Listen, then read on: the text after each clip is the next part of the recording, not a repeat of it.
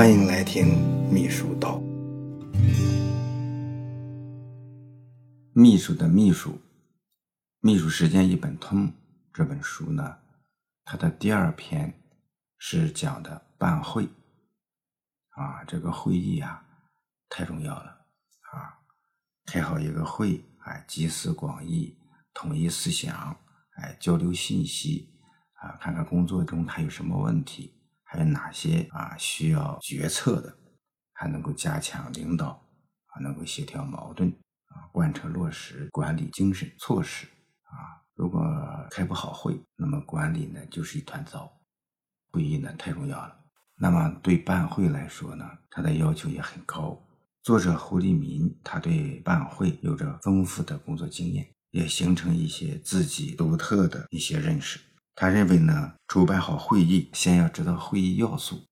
他认为呢，会议包含九大要素：会议的名称、主题、时间、地点、主持人、会议的议题，也就是会议的议程，还参加人员、会议材料以及会务的筹备，这样九个要素。关于会议名称呢，可以分为固定和分固定。两种类型的名称，固定类型的呢，是指各单位规定召开的、具有固定格次、相对固定内容、参会人员、开会时间的会议。从国家到地方，大单位、小单位，哎，都有固定会议或法定会议。各级党政机关固定会议的名称有：各级党委全体代表大会、各级人民代表大会、各级人民政协协商会议。啊，各级党委常委会以及各级政府全体人员会议、各级政府常务会议等等，各级部门固定会议有全体人员会议、部门党组会议、部门长办公会议等。啊，在企业呢，固定会议有年度工作会议、董事会等等。总的来看呢，各类单位每年都有作为总结上一阶段工作、分析存在的问题和不足。研究部署下一阶段重点工作任务的法定会议，非固定会议呢，就是根据阶段性工作的重点或者是工作需要安排的各类专题会议。这类会议呢，没有什么固定时间、固定内容，也没有固定的参加人员范围，既可以研究部署重大事项，也可以协调办会等等这些小事既可以安排全体人员参加，也可以安排三两个人。随机性、灵活性都很强。这两种类型呢，会议名称都是什么什么单位啊安排或者是研究什么什么工作，再加上这个会议的类型，比如说是座谈会呀、代表大会呀、常委会呀、常务会议呀、年度工作会议呀等等。啊，会议名称呢，根据具体情况而定。啊，关于会议主题，那就是说明开会的目的、任务，包括贯彻落实的内容、研究的工作事项、部署工作任务等。通常一句话，点到为止，简明扼要，不用具体的展开。啊，关于会议时间，这个呢，主要注意不能与上级单位重要活动冲突，当然最好也不要与下级单位重大活动冲突。防止给下级单位带来两难的选择。办会的呢，提出建议的时间，尽量多了解情况，然后给领导提出建议。当然呢，下级的会议主要还是要服从上级的会议时间安排。会议的时长呢，也有固定与非固定两种类型。固定的时长呢，包含规定内容及法定的环节，这样的会呢，一般规格比较高，内容比较重要。啊，程序呢非常规范，需要一个环节一个环节的推进。客观上呢，需要相对固定的会议时间。啊，你像全国两会呀，还有地区的两会呀，这些会议呢有法定的议程，相对的来讲时间比较固定。但是现在总的来看呢，都是在逐渐的压缩，啊，压缩会议议程，缩短会议时间，啊，让会议更紧凑。但是也必须完成会议规定的相关的法定程序。对会议时间的把握呢，要尽量的遵守九十分钟黄金法则。时间短了呢，可能讨论呢不充分，沟通也不彻底；时间超过两个小时，就会拖沓冗长，淹没会议主题，疲乏会议人员的精神，降低会议效果。对于项目建设、产业发展、先进表彰等现场感较强的重要会议，可以安排现场考察，与室内会议相结合，在增加现场感性认识的同时，减少会议时间。啊，为了有效控制会议时长，一个是在会议方案中明确领导讲话及参会人员的发言时间，让与会者呢都有明确的时间概念。防止某些人呢控制不住。再一个呢，就是会议主持人要控制会议节奏，保证与会人员既能充分发言，又各有约束。再呢，就是准备发言材料，让发言者呢讲话呢有根有据，有时间底线。这就是为什么办会的时候限制会议材料的字数啊，对一些会议的程序严格的排出时间表，就是为了把握好会议时间。关于会议地点呢，通常呢，根据参会人员的人数多少啊，会议的议题啊，会议主要要完成什么任务，还有会议的规格啊，领导的习惯等等，来确定会议地点。关于会议主持人啊，这个也挺重要。作者呢谈的比较多，他说，会议主持人是会议程序的执行者，重要会议都要有明确的主持人。主持人通常有四种明确的方式，一种方式呢是让参会的第二级别领导，比如说单位一把手开会，可由跟主题相关的副职领导主持；副职领导召开会议，也由级别排在第二的来主持。这种方式呢很普遍。再就是呢，副手或者是职能部门一把手主持会议，可以安排助手。或是承担会议主要任务的职能部门一把手主持，比如说呢，市政府召开一个国土管理工作会议，啊，参会领导呢一般都是分管副市长，哎，各有关部门及各旗县区政府的分管负责人，主持人呢就应该是选择分管副市长工作的副秘书长，这样子比较妥帖。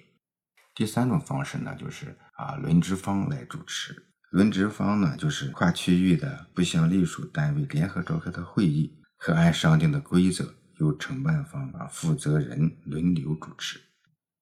第四种呢，就是出席会议最高级别领导亲自主持。单位内部召开的小范围会议，可由最高级别领导自己主持。这种会议呢，经常呢是传达上级精神、内部研究工作。啊，参会的副职领导都有发言任务等情况，啊，现在这样的会议在有些地方呢越来越普遍，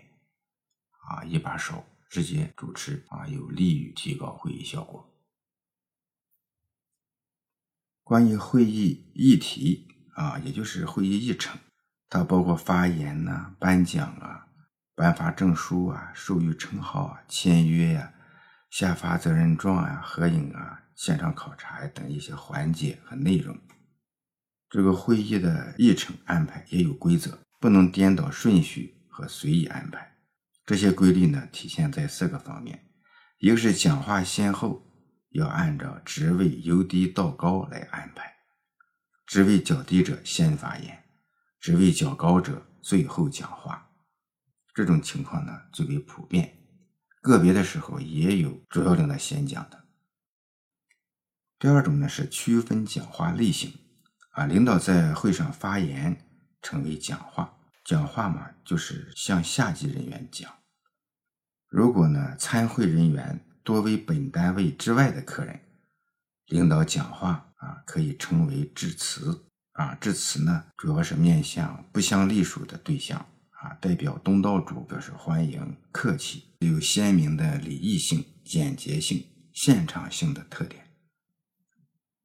这个会议议题和议程的安排呢，也要本着相对集中的原则来安排。比如交流发言单位比较多的话，可以安排在一起；其他发言内容相对集中，哎，保持总体秩序平稳。如果议题比较多，时间比较长，还可以在会议中间呢安排稍事休息或者是茶歇。最后呢，你要注意动静分离，先动后静啊。一般讲参观呀、现场考察呀、合影啊这些动态的内容安排在会议之前，动态内容结束以后，再到会议室集中开会。